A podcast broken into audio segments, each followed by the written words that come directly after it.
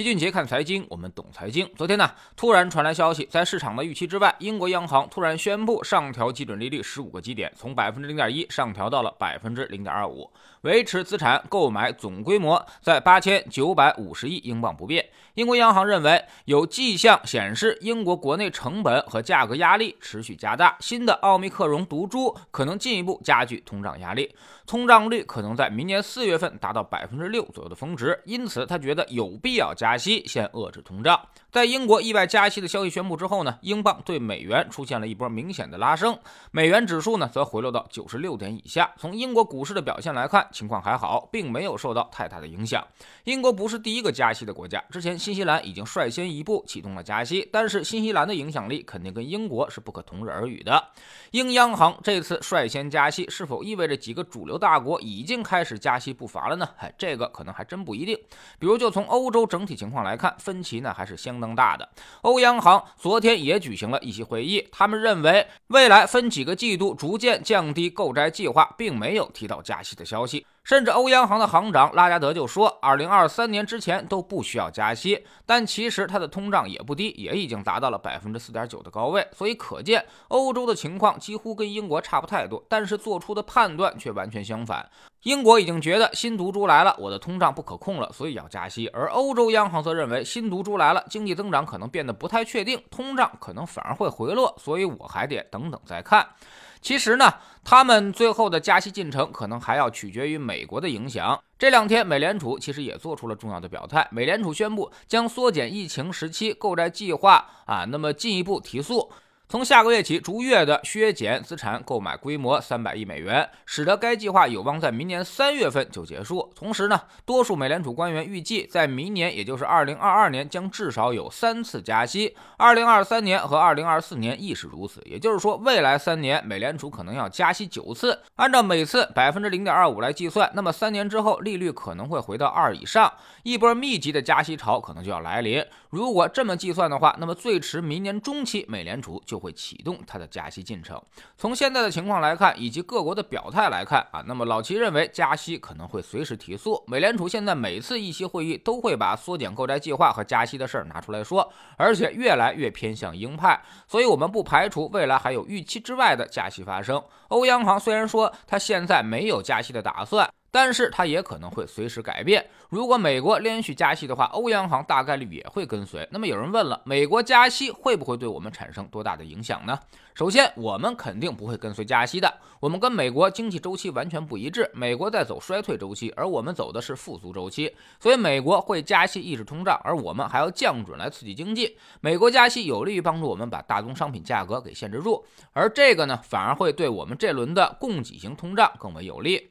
其次呢，就是美国加息并不一定会让股市下跌，股市它是预期的反应，一般大家都意想不到的东西才会让股市发生崩盘。比如去年美国活久见式的下跌，就是因为谁都没想到疫情会来的这么猛。而加息这个事儿呢，很早之前美国就一直在吹风了，所以预期当中的事情对股市的影响会微乎其微。二零一四年以后啊，美联储也是退出 QE 开始加息，那一次美国股市涨幅虽然降低，但是也依旧平稳。这一次老徐判断，美股后面可能几年。涨幅都会受到抑制，但是加息这个事儿不足以让美股产生暴跌的效果。如果要是暴跌的话，那么肯定会有其他意想不到的情况发生。第三呢，就是加息有利于美元升值，按说应该对我们不利，但是现在人民币几乎盯住了美元，所以这个影响也几乎不存在了。汇率有两个因素来决定，一个是利率水平，另外一个是经济状况。美国未来三年会提升利率水平，而我们则会努力的提升经济状况，所以中美汇率应该还会基本保持平稳。第四呢，对于我们的股市来说，并不悲观。目前我们受到自己的影响还是更大一些啊！现在大量的行业都处于历史估值的极低水平，未来随着流动性的改善，政策逐渐回暖，明年的市场环境应该不会太差，起码指数的机会是有的。但是，一些热门行业可能会面临着行业景气回落的情况，所以大体上依然是一个结构性的行情。而债券市场这边呢，我们认为基本中性，这是一个典型的复苏周期的资产结构。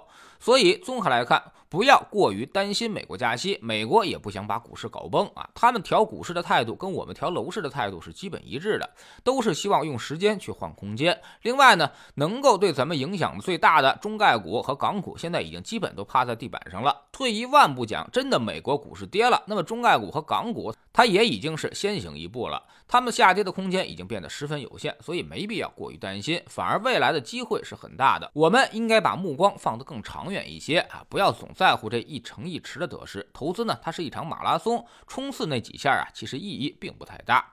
在知识星球秦杰的粉丝群里面，我们每周四呢都会告诉大家一些判断市场方向和变化的小技巧。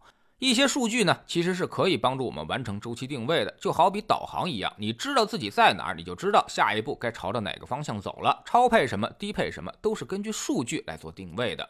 我们总说投资没风险，没文化才有风险。学点投资的真本事，从下载知识星球找齐俊杰的粉丝群开始。我们不但会给出结论，还会告诉你逻辑和原因，让你自己掌握分析的方法和技巧。新进来的朋友可以先看《星球置顶三》，我们之前讲过的重要内容和几个风险低但收益很高的资产配置方案都在这里面。在知识星球老齐的读书圈里，我们正在讲沈南鹏传这本书啊。昨天介绍了沈南鹏的事业合伙人。沈南鹏呢，其实还是一个资本的套路，他是一个资本玩家，并不擅长运营本身，所以他的团队。就需要有互补的伙伴来填补他这块空白，所以携程早期的创业团队搭配堪称典范。我们如果想创业的话，那么可以参考这样的团队配置。下载知识星球，找老七的读书圈，每天十分钟语音，一年为您带来五十本财经类书籍的精读和精讲。您现在加入之前讲过的两百二十多本书，全都可以在星球读书圈置顶二找到快速链接，方便您的收听收看。喜马拉雅的小伙伴可以在 APP 顶部搜索栏直接搜索齐俊杰的投资书友会，老齐每天讲的市场策略和组合配置，以及讲过的书都在这里面。读万卷书，行万里路，让自己获得提升的同时，也可以产生源源不断的投资收益。欢迎过来体验一下，给自己一个改变人生的机会。